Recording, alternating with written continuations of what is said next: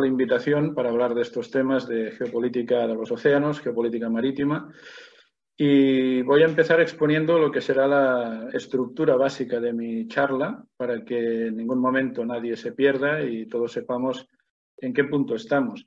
La idea es que voy a hacer una pequeña introducción sobre dos o tres conceptos muy básicos sobre el poder marítimo, amparándome en algunos argumentos de autoridad que yo creo que, aunque parezca simple y sencillo, debe subyacer al resto de la charla, ¿eh? porque algunas de las cosas más sustantivas que diremos después se entenderán mejor si mis dos o tres primeros argumentos han quedado claros.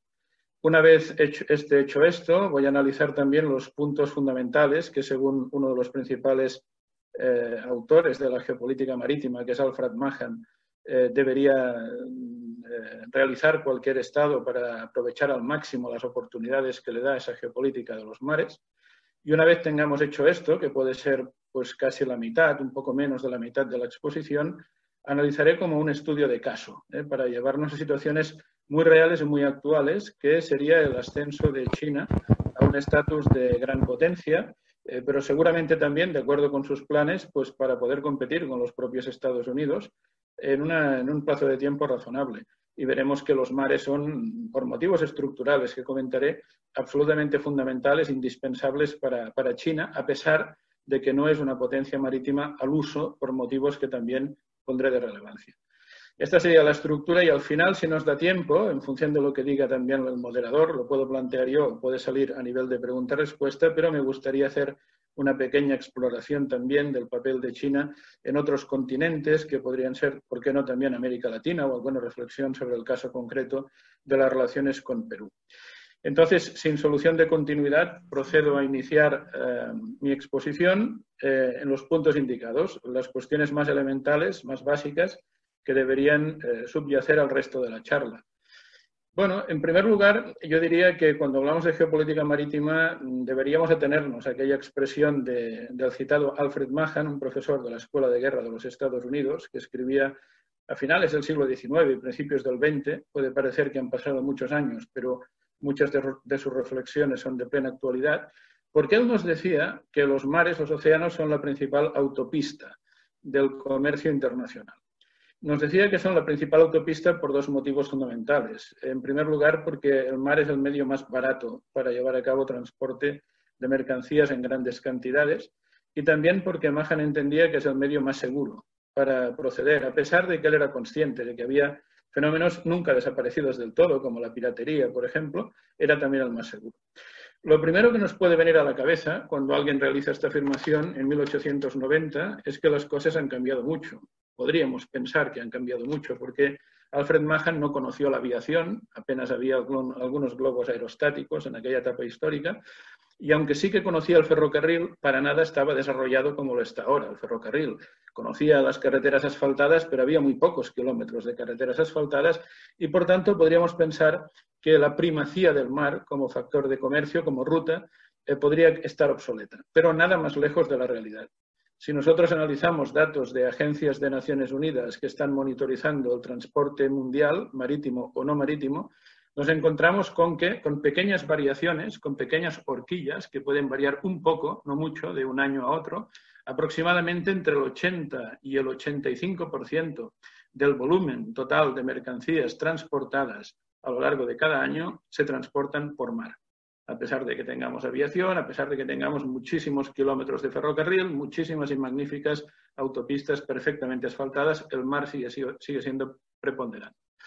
Es verdad que si en vez de analizar el tema de las toneladas transportadas o del volumen en metros cúbicos transportado, analizamos la cuestión del valor, del valor de lo transportado, la horquilla es un poco menor, pero no mucho.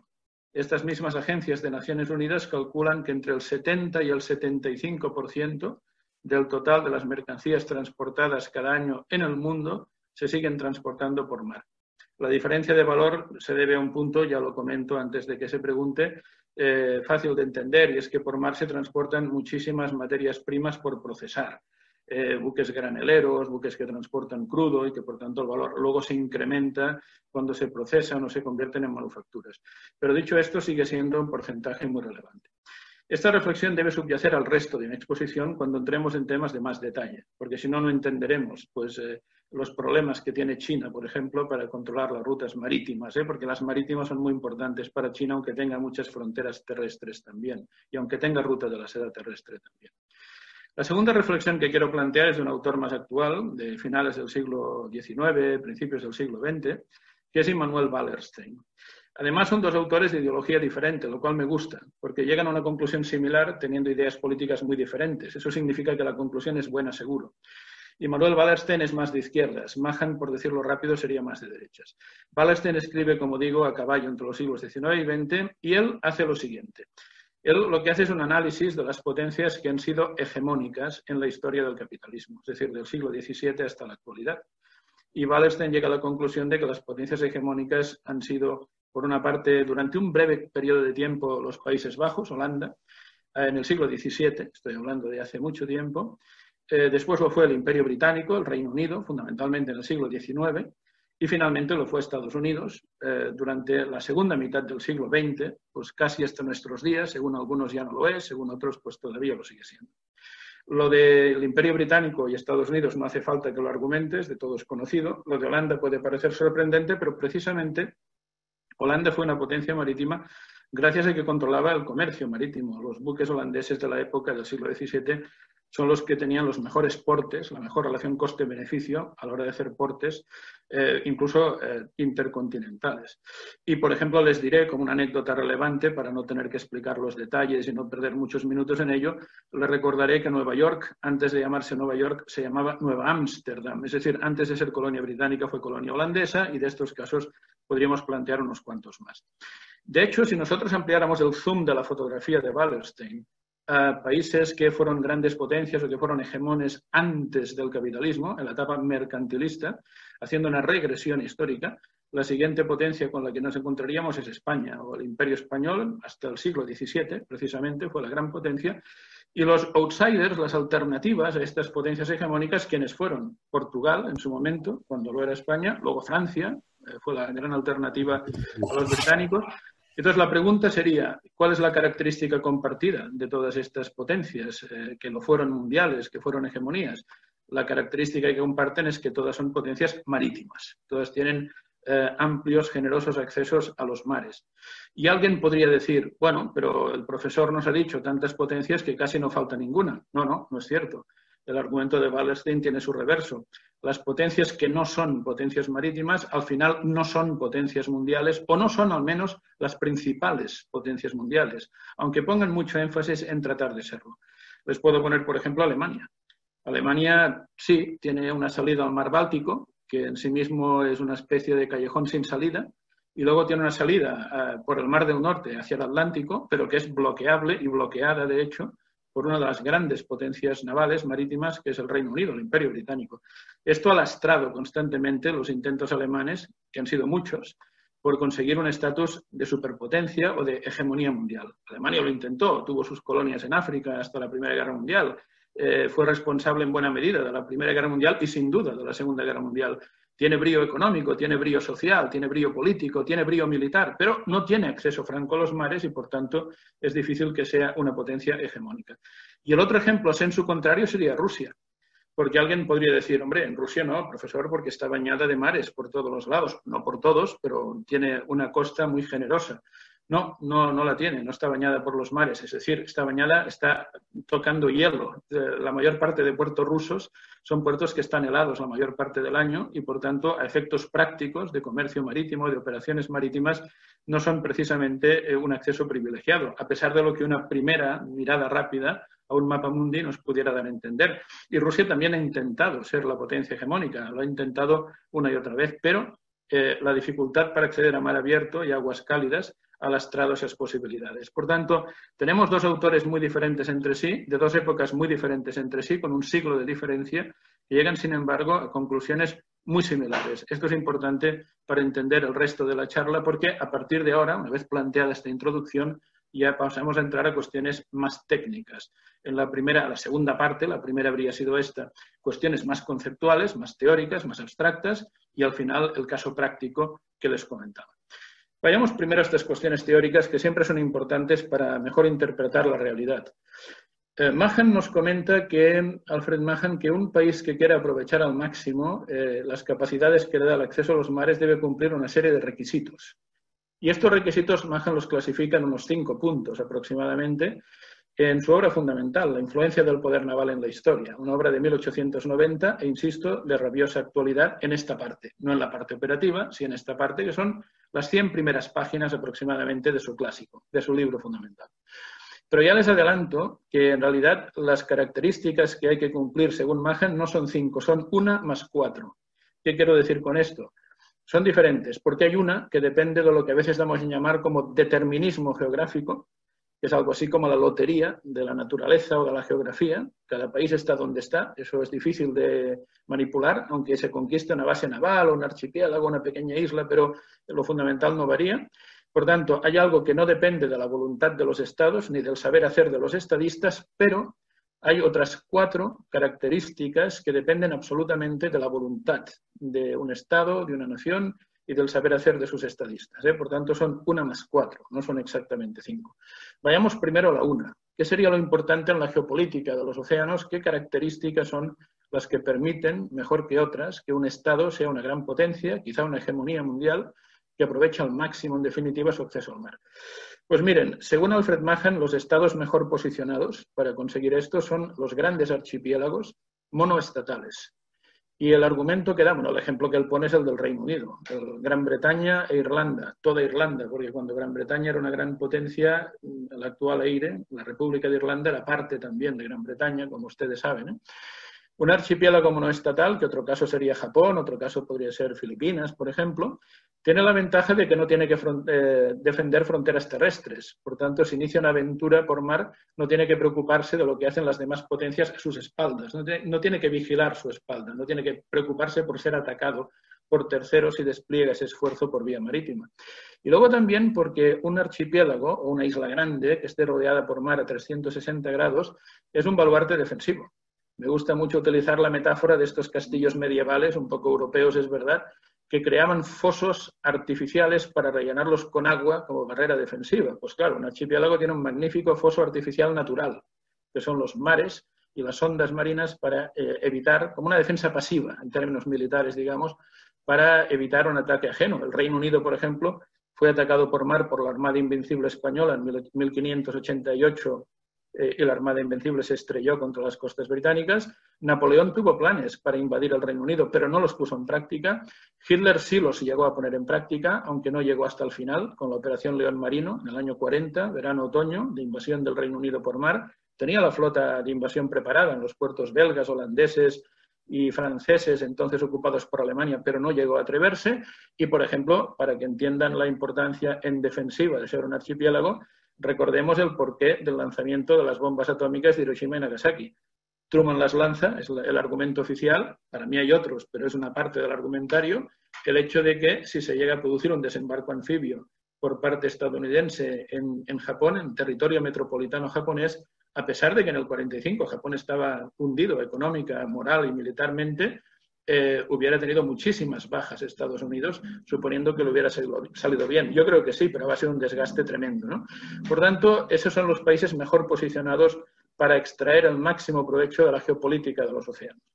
Pero hay un second best, hay una segunda buena opción de países que no son archipiélagos o no son grandes islas y sin embargo también están muy bien posicionados para beneficiarse de los mares, que son los países que tienen extensas costas que conecten con más de un océano. O sea, el ejemplo típico y tópico casi dirías Estados Unidos, con generosas costas que se proyectan hacia el Pacífico por un lado y hacia el Atlántico por otro lado, por no contar con el Mar Caribe, que también está ahí y también es importante para, para su propio comercio. Eh, por tanto, sería la, segunda mejor alternativa. En Europa, por ejemplo, España tiene esas características, o tenemos en España esas características, apertura al Atlántico y apertura al Mediterráneo. Francia tiene esas características, apertura al Atlántico y al Mediterráneo. Pero ya estamos hablando de algunas dificultades. El estrecho de Gibraltar, para Francia la dificultad es España en sí misma, para conectar sus dos flotas y demás. Pero no es una mala situación. Eh, lo que quiero que vean de momento, y iremos avanzando, es que China, a la que luego me dedicaré monográficamente, porque es una buena excusa para aplicar estas teorías que vamos viendo en esta parte de la charla, no está ni en el first best ni en el second best. eh, solo tiene salida a un mar, al mar de China, aunque se hable pues, del mar de China meridional, tal, pero al final es el mar de China, no hay más. Y por supuesto, no está rodeada por mar a 360 grados, sino que por el contrario, tiene que preocuparse y mucho de sus espaldas, de fronteras terrestres generosas en las que hay potencias tan importantes como Rusia o como India, además de otros estados. Por tanto, no es una posición especialmente privilegiada de acuerdo con Mahan. Y sin embargo, mi argumento es que China está sacando mucho provecho a los mares. Entonces, ¿cómo liga esto? Bueno, con el, el 1 más 4, con el más 4, con la parte de la geopolítica que, de acuerdo con Mahan, conecta con la voluntad de los estados, con el saber hacer de los estadistas y, por tanto, con lo que podríamos definir como políticas públicas. Vamos a analizar esto porque sacaremos de lecciones de las cosas que está haciendo bien China y que quizá otros ya no hacen tan bien o han olvidado, pese a tener mejores opciones iniciales. ¿Cuáles serían estos cuatro elementos añadidos? Bueno, por una parte, que si bien hemos dicho al principio que es muy importante tener muchos kilómetros de costa, lo que nos dice Mahan después es que hay que saber aprovechar esos kilómetros de costa. Hay que hacer obras públicas, hay que, hacer, hay que tener buenos puertos, hay que tener puertos ubicados en el lugar adecuado, que conecten, él decía, con redes ferroviarias, decía también con estuarios, con ríos navegables, pues hoy hablaríamos de nudos de comunicaciones terrestres que permitan aprovechar eso. Pero ante todo, buenos puertos, con buena capacidad de estiva y desestiva de buques. Y aquí viene un primer mensaje para ir conectando ya esta primera parte con la parte del caso práctico para entender la geopolítica de los océanos. Oigan, si miren ustedes cualquier ranking de los 10 puertos más importantes del mundo, y esto se suele medir en capacidad de carga y descarga de contenedores, es el patrón que utilizamos, siete de los diez puertos más importantes del mundo, siete son chinos. Siete de los diez. No hay ningún puerto de Estados Unidos, ni uno, entre los diez más importantes del mundo. Ninguno europeo. El primero, Rotterdam en Holanda, Holanda, ¿eh? todavía alguna, alguna, algún vestigio de aquel pasado marítimo glorioso, pero está en onceavo lugar, décimo primero. Los diez primeros, siete chinos.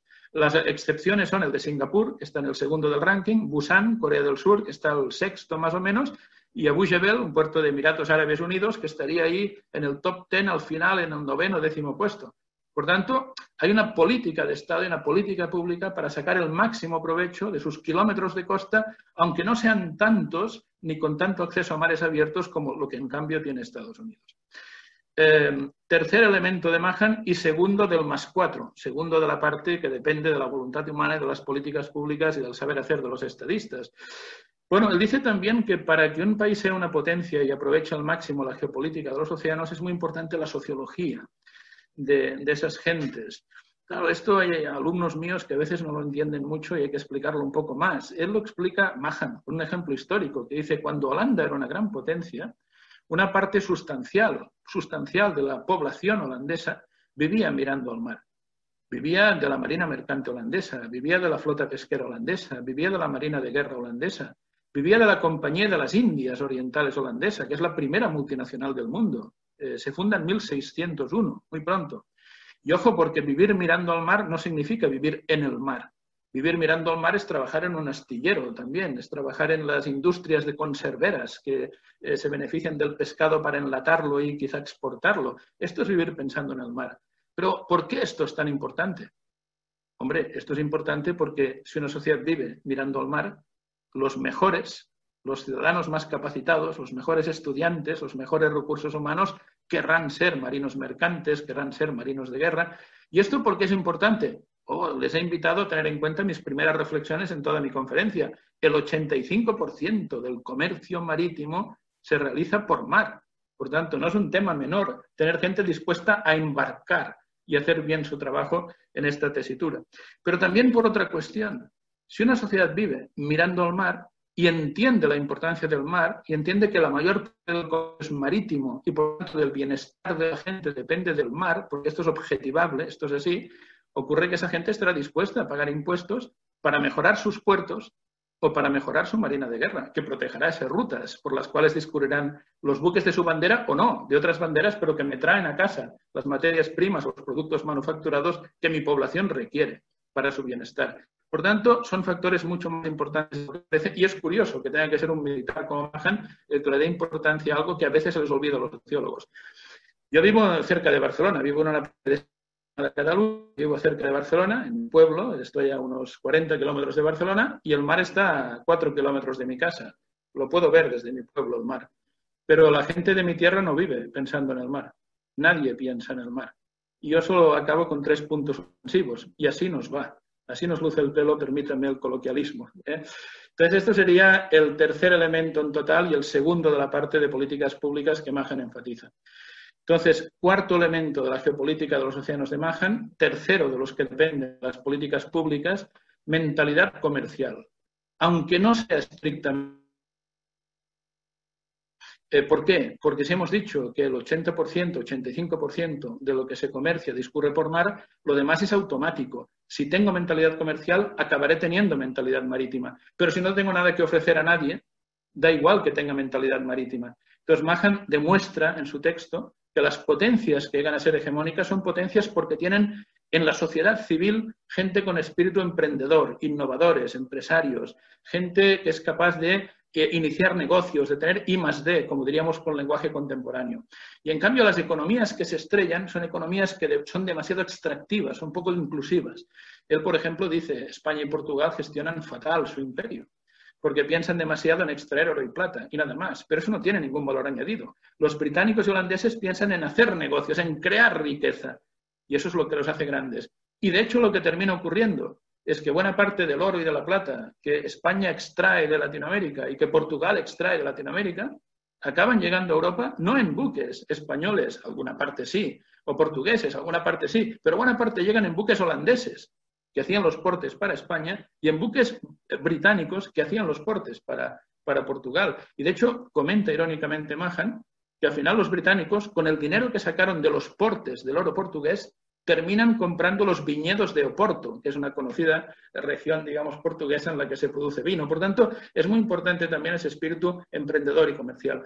Alguien dirá, China no tiene mucho de eso. Lo tiene, lo tiene, lo tiene. China es el segundo país del mundo en número de patentes. Y lo de la patente es algo ligado al derecho de propiedad privada. Mi tesis es que China de socialista no tiene prácticamente nada en economía, tiene muy poco, cada vez más. Lo que tiene es una mentalidad muy cuadriculada en cuanto a derechos eh, individuales y demás, que sí es una mentalidad que viene del socialismo. Pero en cuanto a economía se refiere, segundo país del mundo en número de patentes, pisando los pies a Estados Unidos por delante de Japón, por delante de Alemania, por delante de Corea del Sur. Esto es mentalidad empresarial y esto se da en China y esto es fundamental para el relanzamiento marítimo chino también.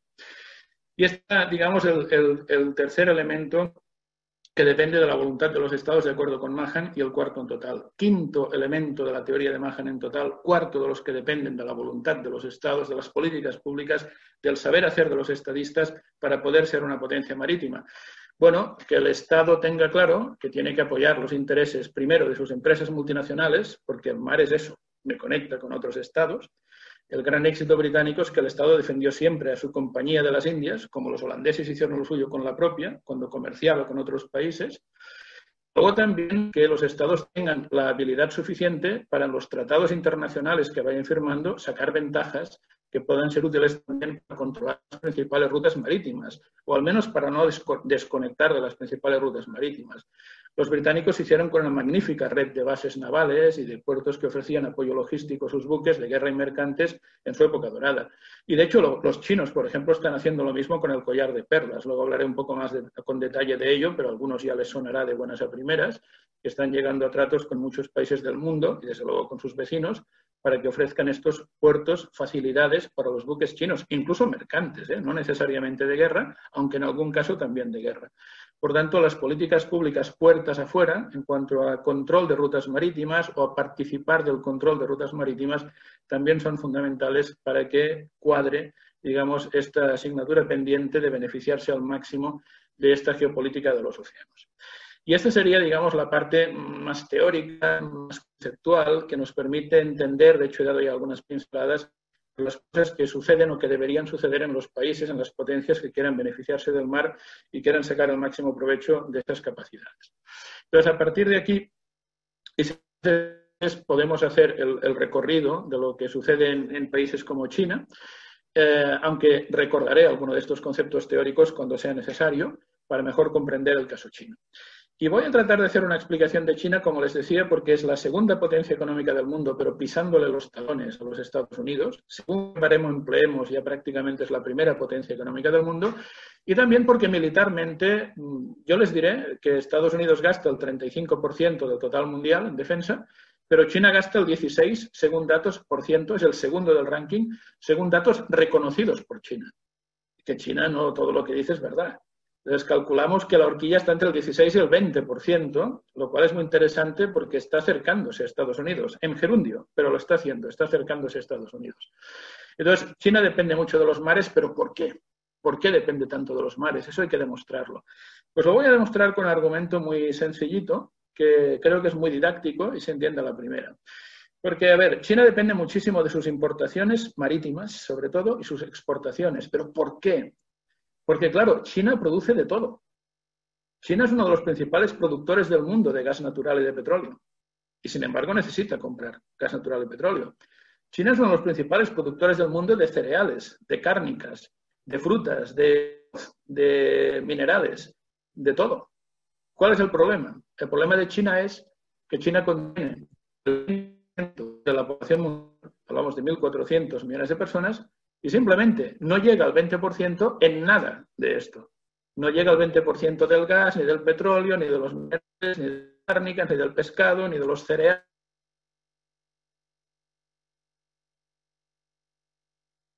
Pero claro, cuando decíamos el 80 al 85% del volumen de mercancías transportadas es por mar, esto también vale para China. Es más, China, por la cantidad de importaciones que tiene, es decisiva para que salga toda China mantener los mares abiertos. Importante, porque yo he dicho, China necesita del control de los mares para comprar, para importar todo lo que le falta para su país. Ya, pero le vale también para sus exportaciones y, por tanto, el riesgo y el problema para China sigue siendo el mismo, un posible bloqueo de las rutas marítimas por las cuales discurren eh, ese cordón umbilical, que para ellos es, en definitiva, eh, los océanos.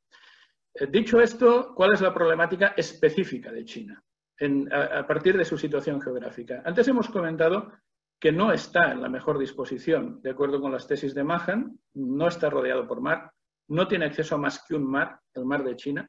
Yo añadiría que ese mar está bloqueado por Estados Unidos, por la US Navy. Es un bloqueo evidentemente en potencia, ¿eh? porque no se activa. Pero Estados Unidos piensen que tiene bases importantes en Japón, sobre todo en Okinawa, tiene bases en Filipinas, sobre todo en Subic Bay, al norte, en la isla de Luzón, en Palawan, tiene la base fundamental de Singapur, que había sido una base de la Royal Navy en los buenos tiempos del Imperio Británico, y la base de Singapur está en el estrecho de Malaca. Entonces ahora voy a hablarles tres o cuatro minutos de lo que llamamos como checkpoints o como cuellos de botella. Es decir, cuando hay que controlar rutas marítimas, lo fundamental es tener dominados los checkpoints o cuellos de botella por los que discurren la mayor parte de esos buques, tanto en ruta de importación como en buque de exportación. Y el gran problema chino es que los dos checkpoints más importantes del mundo afectan directamente a las rutas de exportación e importación chinas, que son, por una parte, el estrecho de Malaca, por ahí discurren la mayor parte de los buques que llevan el petróleo y el gas natural licuado, en este caso a China.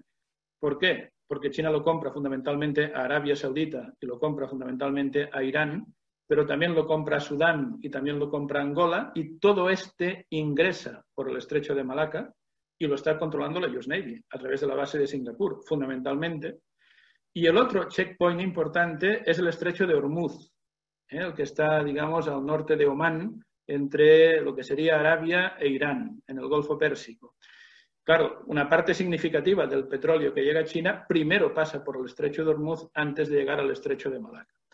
Si nosotros vamos a las rutas de exportaciones de buques portacontenedores chinos, lo que tuvo que hacer China es especializarse en la venta de productos manufacturados para poder pagar las facturas de lo que compraba a otros países en forma de fuentes de energía y de materias primas, em, lo que ocurre es que también discurren por el estrecho de Malaca, porque algunos de los principales clientes de los portacontenedores chinos somos los países europeos. Y por tanto, la ruta más corta es estrecho de Malaca Estrecho de Bab el-Mandeb, que sería el tercer checkpoint en importancia en el mundo en la actualidad, y cuando digo en importancia es por volumen de buques y de mercancías que discurren por ellos al cabo de un año. ¿eh? Todo esto es objetivable y a partir de ahí Canal de Suez y Ruta Europea. Por tanto, el gran drama chino es que tiene dificultades objetivas en principio, ahora veremos lo que está haciendo, las alternativas, lo que pretende hacer en el futuro, pero tiene problemas porque los checkpoints por los que discurren sus importaciones y sus exportaciones marítimas, como no, son controlables o de hecho están controlados por otras potencias que no son ellos mismos. Este es el gran tema para China. Y si se cortara alguno de estos checkpoints, la economía china caería, entraría en barrena, habría una crisis tremenda que seguramente se llevaría por delante al propio régimen político chino, porque las dictaduras, y más las totalitarias como China, tenemos muy claro que si aguantan es por la economía, no tienen otro valor que defender. Si la economía se hunde, se hunde todo. ¿Cuáles son las soluciones que aporta China dentro de los parámetros de la geopolítica de los océanos siempre para intentar resolver estos problemas? Hay varias soluciones. Em, la primera solución es lo que algunos autores como John Mearsheimer, autor estadounidense eh, que está operativo, que sigue escribiendo libros en la actualidad, eh, él comenta que hay una especie de doctrina Monroe por parte de China que está activada. La doctrina Monroe, por si alguno no lo recuerda, es la doctrina que se inventan los Estados Unidos en el año 1823 para echar mm, a las potencias europeas de América, fundamentalmente del Caribe, y fundamentalmente para echar a España, cosa que logra 75 años después con la guerra de Cuba y de Puerto Rico, en 1898. Eh, la doctrina Monroe rezaba América para los americanos, pero obviamente quería decir América para los Estados Unidos, obviamente. Pues China está planteando algo similar en el mar de China y lo está planteando no contra España, que no somos nadie ya, sino contra Estados Unidos. Pero es el mismo juego. Y lo que plantea es Asia para los asiáticos, pero quiere decir Asia para los chinos, evidentemente. Y la gran diferencia es que, aunque quieren lo mismo, ¿eh? los eh, estadounidenses querían que nos fuéramos los españoles de Cuba. Y los chinos quieren que los americanos estadounidenses se vayan de Japón y se vayan de Filipinas y se vayan de Singapur. Pero de momento no lo fuerza en forma de guerra. ¿Por qué? porque China no es tan fuerte como Estados Unidos. Militarmente lo tendría perdido. Entonces, lo que utiliza China son un par de estrategias diferentes, pero convergentes, para incomodar al máximo a los Estados Unidos en aquella zona del mundo y por ir ganando terreno y por ir intentando que algunos de los países importantes de la región vayan cambiando de bando, aunque esto no sea fácil, pero es una buena estrategia. El sueño chino es que Singapur algún día esté en manos de China. Y alguno dirá, profesor, qué fácil es decirlo. No, no, pero yo le reporto otro dato. El 70% de la población de Singapur es China. O sea, no es tan imposible esto. Los chinos saben con qué cartas juegan. Dicho esto, ¿qué hace China? Por una parte, tejer una red de alianzas que antes he insinuado, es una de las políticas que recomendaba Alfred Mahan, ¿eh? con estados de la zona, para generar lo que dan en llamar el collar de perlas. Es una red de puertos que todos tienen tratos con China para dar facilidades, garantías de facilidades a los buques mercantes chinos, como mínimo, y quizá también de guerra, pero los mercantes sin duda, que discurran a lo largo de esta ruta que debe cruzar Malaca y que debe llegar al canal de Suez y que debe llegar a Europa. Entonces, China tiene tratos con eh, Camboya, tiene tratos con eh, Bangladesh, tiene tratos con Birmania, tiene tratos con Sri Lanka, tiene tratos con Pakistán. Por cierto, el puerto de Gwadar en Pakistán está muy cerca del estrecho de Hormuz. ¡Qué casualidad! Muy cerca de la frontera iraní. ¡Qué casualidad! Al final, también el collar de perlas se proyecta prácticamente hasta Djibouti, que controla el estrecho de Bab el-Mandeb. ¡Qué casualidad! Y además en Djibouti los chinos no solo tienen facilidades para buques mercantes, hay una base militar china. Naval, bueno, y aeronaval, porque el helipuerto de Djibouti ya tiene capacidad para un batallón de helicópteros que, que yo sepa, vuelan. Por tanto, casi podemos decir base aeronaval. Y está tejiendo, también tiene facilidades en por Sudán, de momento civiles, etcétera. Por tanto, una estrategia es esta, que es ir generando una red de puertos, de facilidades logísticas y de bases en las cuales se pueden refugiar sus buques. Porque la idea es que en caso de guerra, eh, igual Estados Unidos tampoco se atrevería a atacar todos estos estados independientes y a, luchar solos contra el mundo, por poderosos que sean. ¿no? Entonces es una política inteligente. Y la otra es lo que damos en llamar la política de zona gris o de grey zone. Esto es muy interesante también y esto sobre todo para intentar incordiar a Japón eh, como aliado que es de Estados Unidos, Japón, y también a los propios Estados Unidos. ¿Qué es esto de la zona gris? Esto lo emplea mucho para reivindicar las islas Senkaku y otras que están en el mar de China. Bueno, esto tiene que ver con una estrategia que precisamente consiste en que no estalle un casus belli. La gracia del asunto, la clave de la cuestión es que no haya excusa para empezar una guerra. Pero sí forzar la situación, ¿cómo? Con una narrativa y una propaganda adecuada que ponga la opinión pública china, japonesa, mundial, a favor de los intereses de China, en contra de los de Japón o de Estados Unidos, movilización de civiles, precisamente para que no haya casus belli, Por tanto, China, para incordiar en la Senkaku, no emplea buques de guerra, emplea buques pesqueros, buques civiles o guardacostas, que en tiempos de paz dependen del Ministerio del Interior y que, por tanto, también tienen la consideración jurídicamente de buques civiles. Por tanto, y, con estos buques está vulnerando la soberanía marítima japonesa de acuerdo con el derecho internacional público vigente, con el status quo vigente. Pero no solo es eso la movilización de civiles, ¿eh?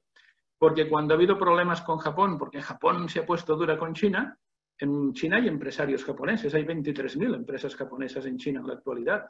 Pues esas empresas han visto como los ciudadanos chinos rompían escaparates, rompían cristales, rompían vehículos a motor, carros, como dirían aquí, coches, furgonetas, de empresarios japoneses. Por tanto, la idea de la zona gris también es que haya una cierta guerrilla económica y esto aunado al potencial militar creciente de China, que no precisamente te incentiva a romper la baraja desde el otro lado, desde el japonés o incluso desde el estadounidense, pues contribuyen a que la situación sea tan incómoda, es lo que pretende China, para Japón o para Filipinas o para Singapur, tan incómoda que algún día alguno de estos países diga, mira, no me sale a cuenta la protección parcial que me dan los Estados Unidos, casi mejor juego a caballo ganador, llamamos esto bandwagoning en geopolítica, a caballo ganador que sería China y cambio de alianza. Veremos, ¿eh? la zona gris siempre decimos que eh, resultados a medio plazo, ¿eh? a largo plazo, es una de sus características. Pero tenemos claro eh, que ha planteado eso China en esa zona para intentar expulsar a los Estados Unidos de esas aguas y para intentar que algunos socios aliados de Estados Unidos cambien de bando, algunos vecinos de esas aguas cambien de bando en los próximos años. Entonces, este es el planteamiento principal de China para intentar aligerar, oxigenar el acceso a estos checkpoints, a estos mares que son tan fundamentales para su comercio, importación exportación. La otra gran alternativa es más a futuro, es el deshielo del Ártico, pero China también tiene eso muy presente. El deshielo del Ártico, según los principales expertos, para que sea navegable de verdad, sin tener que estar todo el día con muchos rompehielos, remolcadores o una mixtura de ambos, tendríamos que esperar aproximadamente hacia el 2035, incluso 2040, para que eso sea rentable de verdad. Aunque de momento ya lo es, por ejemplo, pues para extracciones petrolíferas, gasísticas. El Ártico tiene grandes reservas de gas natural, algunas de petróleo también, eh, que ya se está explotando. El Ártico es fundamentalmente territorio ruso. Al final eso sería la costa norte de Siberia, es otra forma de verlo. Eh, y Rusia piensa ejercer sus derechos de soberanía. Pero Rusia y China tienen una buena relación geopolítica. Luego podemos hablar de ello, ¿eh? tienen sus problemas, pueden surgir otros problemas en el futuro, algunos apuntan maneras, pero la relación no es mala. Y a China le conviene que así sea por razones obvias, porque le interesa a China dominar la ruta del Ártico. ¿Pero por qué le interesa? Le interesa por dos cosas. Primero, beneficiarse de las explotaciones de hidrocarburos. Si China logra comprar, primero, que se extraiga y luego comprar, importar hidrocarburos del Ártico, menos hidrocarburos de los necesarios que tendrán que pasar por el más complicado estrecho de Malaca. ¿eh? Es un poco reducir la presión sobre el estrecho de Malaca. De hecho, las grandes petroleras rusas estatales que están explotando hidrocarburos en el Ártico están muy participadas por empresas estatales chinas. Algunas de las más importantes que están ahí pues tienen un 50,5% de capital ruso y un 30-35% de capital chino. Pero además los chinos tienen mejor tecnología que los rusos ¿eh? para explotaciones que son complicadas, son complejas, como las que se producen en esas latitudes. Entonces, claro, lo ideal sería que eso ya por mar, cuando sea navegable el Ártico, pues llegara, pues una ruta inversa a la que están haciendo hasta ahora, desde el Ártico por la ruta de Vladivostok que se metiera en China, aunque también se podría trasladar por oleoductos.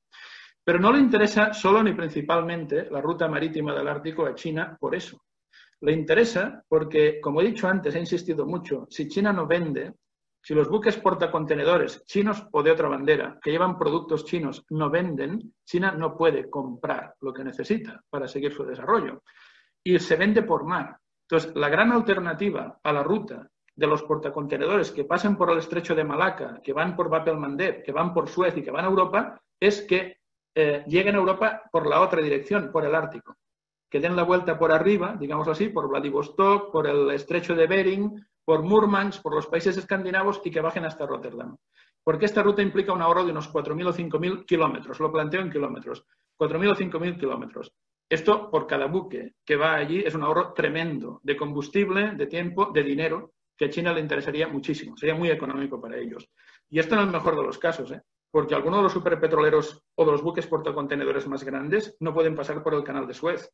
Pues de hecho, para llegar a Europa, la ruta es Estrecho de Malaca, Cabo de Buena Esperanza por Sudáfrica y para llegar a Rotterdam. El ahorro de kilómetros, si se activa la ruta marítima del Ártico, aquí sería absolutamente brutal en beneficio de los intereses chinos. Por tanto, China se ha declarado a sí mismo como un estado casi ártico, cuando no hay ninguna parte del territorio chino que esté tocando el Ártico. Es toda una declaración de intenciones. Se autodefine como casi ártico. Bueno, al menos no enredan a nadie. Tienen claro cuál es el objetivo y lo dicen con luz y taquígrafos para que los demás vayan tomando nota. La gran alternativa, cuando hablamos de estas rutas marítimas, ¿cuál sería? Eh, ¿Hay opciones? Sí, hay opciones, pero pequeñas, limitadas. Recuerden siempre las primeras frases que he dicho en la conferencia de hoy, ¿eh? el porcentaje del comercio que va por mar. Por tanto, ¿qué nos queda de excedente? El comercio que va por tierra. 10-15% del total de mercancías, porque por aire va poquito. 10-15% total de mercancías transportadas. Bueno, ¿eso lo aprovecha China? Sí. ¿Cómo? Lo aprovecha con la famosa ruta de la seda, la parte terrestre de la ruta de la seda, que también es una ruta de ida y vuelta, y en el mismo sentido que lo son las marítimas. Porque por una parte, China está obteniendo petróleo, está obteniendo petróleo y gas natural de Rusia y de Kazajstán, eh, del centro de Rusia y de Kazajstán, es decir, sobre todo de la cuenca del mar Caspio, que es una de las zonas más ricas del mundo en la producción de hidrocarburos, y eso lo obtiene por oleoductos y lo obtiene por gasoductos, que en principio eran oleoductos que conectaban Rusia con Rusia, conectaban el mar Caspio con Vladivostok, pero negociaron los chinos con Rusia para conseguir un ramal, como se dice en el argot, un conducto, una desviación, si quieren, de este oleoducto llamado ESPO, el siberiano, que lleva este crudo al interior de China. Entonces, esta alternativa existe. Y de hecho la está aprovechando China. ¿eh? O sea, hay menos buques que llevan petróleo por el estrecho de Malaca que hace 20 años. Pero aún así sigue siendo el 65% del total del petróleo que llega a China el que llega por el estrecho de Malaca. No el 85% porque se tira mucho de estos oleoductos, pero tienen un límite. Al final son más caros ¿eh? que los grandes, grandes buques eh, petroleros. Y a la inversa lo mismo. ¿eh? La ruta de la, de la sede terrestre es exactamente lo mismo, fundamentalmente por ferrocarril, hay, hay, contenedores llenos de productos manufacturados por parte de China que llegan a Europa por ferrocarril, no pasan por el mar. Algunos de los puertos secos más importantes del mundo están en Kazajstán, en la frontera entre China y Kazajstán. Puerto seco, es ¿eh? una central logística en la que todos los que viven ahí, algunos tienen más de 100.000 habitantes, pero son trabajadores que se encargan pues, de carga y descarga, de trenes, de, de, tema de mantenimiento de vías férreas y demás, y el sector servicios adecuado para que vivan allí. Entonces, los ferrocarriles que arrancan de China pasando por Kazajstán y Rusia llegan llenos de productos chinos a dónde? A Stuttgart en Alemania, a Florencia en Italia, a Lyon en Francia y a Madrid en España. Por tanto, esa ruta está. Yo lo digo porque si no lo digo, dirán falta un cromo en la colección, pero nada, el 15%, eh, el 15% del comercio chino. Lo fundamental sigue llegando y viniendo a través del mar y por eso le interesa esa geopolítica.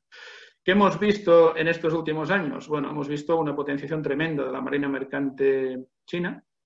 No sé si saben que es la, prácticamente es la más importante del mundo ya. Si, si, hablamos de toneladas de peso muerto, la más importante del mundo es Japón con el 13% del total mundial. Pero es que China está en el 12,5% y subiendo. ¿Y qué tonelaje de peso muerto tiene abanderado Estados Unidos? El 3%, 3,5%. ¿Y Rusia? el 1. Nada. Bueno, nada. Mm, algo es algo. Pero está muy lejos de los estándares chinos, ¿no? Y la Marina de Guerra lo mismo. Si hay preguntas las contestaré con mucho gusto, porque es uno de los temas que trabajo más, pero solo una pincelada. China va a contar con cuatro portaaviones, portaaviones, ¿eh? con, con catapultas para llevar a cabo aviones a reacción, no solo de despegue vertical, y aterrizaje vertical va a tener cuatro para el año 2035, de los cuales dos nucleares. Ha potenciado muchísimo su flota anfibia en los últimos años. Eh, tres LHD, que son estos buques anfibios que... No, bueno, les comentaba que cuando leía esos balances de, pequeño me llamaba mucho la atención que China era uno de los países del mundo con más buques de guerra, pero más pequeños a su vez. Era una flota puramente costera. Podían tener docenas, docenas, docenas, algunos centenares de buques patrulleros, por ejemplo, pero cero portaaviones, el buque de más tamaño podían ser destructores y destructores que hoy les llamaríamos fragatas, ¿eh? de poco más de 100 metros de eslora.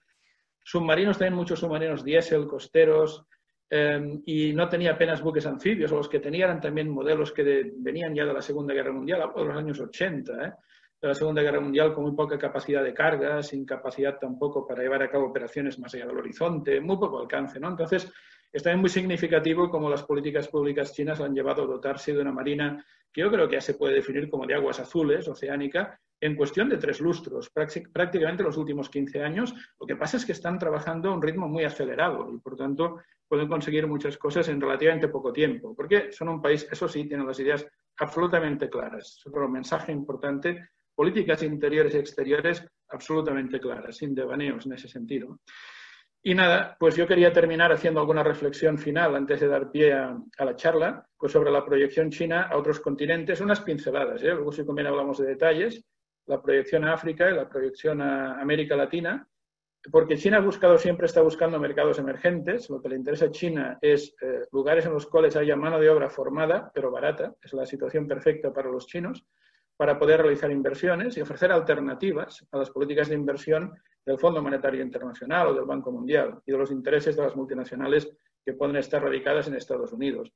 Mm, por África voy a pasar muy rápido. Entiendo por razones obvias que nos interesa más América Latina, pero son simplemente para que tengan alguna noción. La estrategia china en África consiste en tomar el control de algunos de los puertos más importantes para penetrar luego hacia el interior construyendo las obras públicas necesarias para que esos puertos sean muy buenos en cuanto a estiva y desestiva de buques portacontenedores, pero también las obras en cuanto a carreteras para que rápidamente esos productos chinos, esas exportaciones chinas lleguen al interior.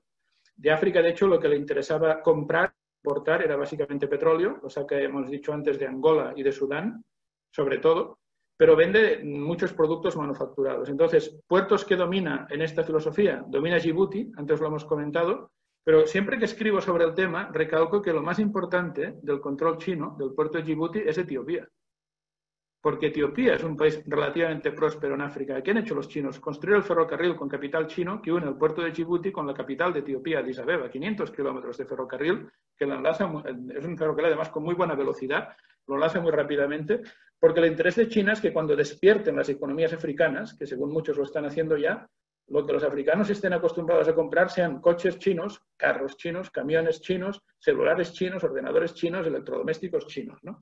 Pues lo mismo ha hecho con el Magreb. La gran apuesta china es Argelia, ahora se está metiendo también en Marruecos, por la gran apuesta es Argelia. Han construido ellos el puerto de Cherchel, que era un puerto de cabotaje, y lo han convertido en uno de los principales centrales de buques portacontenedores de todo el continente. Entró en servicio el año pasado el puerto de Cherchel, la inversión fue de 3.000 millones de dólares para ponerlo en funcionamiento pero la idea, además de vender en el Magreb, que son economías relativamente prósperas, es penetrar hacia el interior de África a partir de Churchill. Por tanto, es una táctica de pinza. Entonces va, a llegar a, dominar África a partir del cuerno de África, Etiopía, y a partir del Magreb. Y en el caso de América Latina, China lleva años también con buenos tratos con muchos de los países que están allí, incluyendo Perú.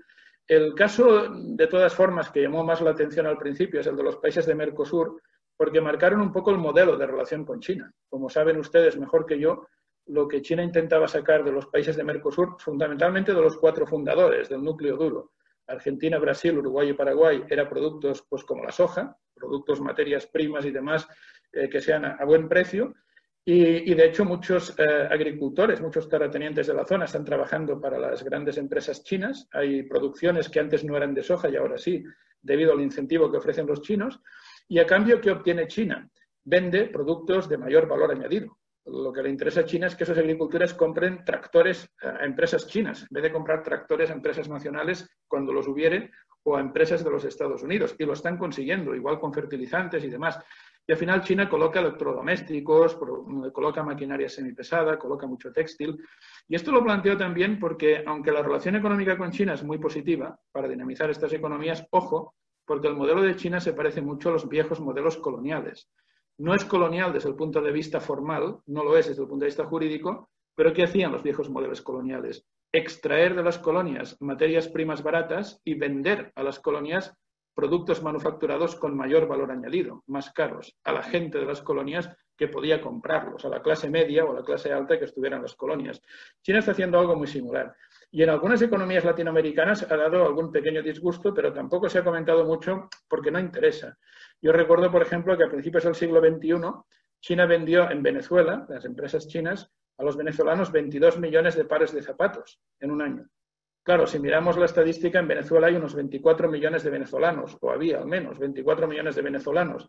Claro, si tú le vendes 22 millones de pares de zapatos, mi pregunta es, ¿cuántos pares de zapatos venden las empresas del calzado venezolanas? Cierro, digamos, pregunta porque a buen entendedor sobran comentarios. Eh, en el caso de, Perú en particular, está en una posición privilegiada. Eh, de hecho, ustedes saben mejor que yo que el país al que más producto vende Perú es China y obviamente se vende por vía marítima, no hay otra. Y ustedes saben mejor que yo que también el país del que más producto compra Perú es China. Por tanto, es el principal cliente o son los principales clientes en ambos casos. Y obviamente también por vía marítima. Ustedes saben mejor que yo que es un tema también de cobre, de harina de pescado, algo de alpaca, algo de pota. Bueno, esto lo saben mejor, pero me refiero a la relación es privilegiada y el tema es que de momento es muy interesante para Perú porque la balanza comercial de momento todavía ya cambiará, pero todavía es favorable a Perú lo cual está muy bien. Y Perú está en una posición privilegiada para el negocio con China por el puerto del Callao, por sus infraestructuras portuarias, dejando de lado Puerto Balboa en Panamá, que sería el más importante de la costa eh, del Pacífico. En Latinoamérica, el segundo mejor ubicado es el Callao, por delante de Guayaquil, en Ecuador, que sería el tercero mejor ubicado, por delante de los puertos chilenos. Y eso y el hecho de que no hay grandes checkpoints que superar cuando hablamos del comercio de China con Perú, estamos hablando del Pacífico. No hace falta, de hecho, no hay que pasar por el estrecho de Malaca. Se puede pasar entre Japón y el norte de Filipinas y luego ya todo es eh, Océano Franco. Eso facilita muchísimo las cosas.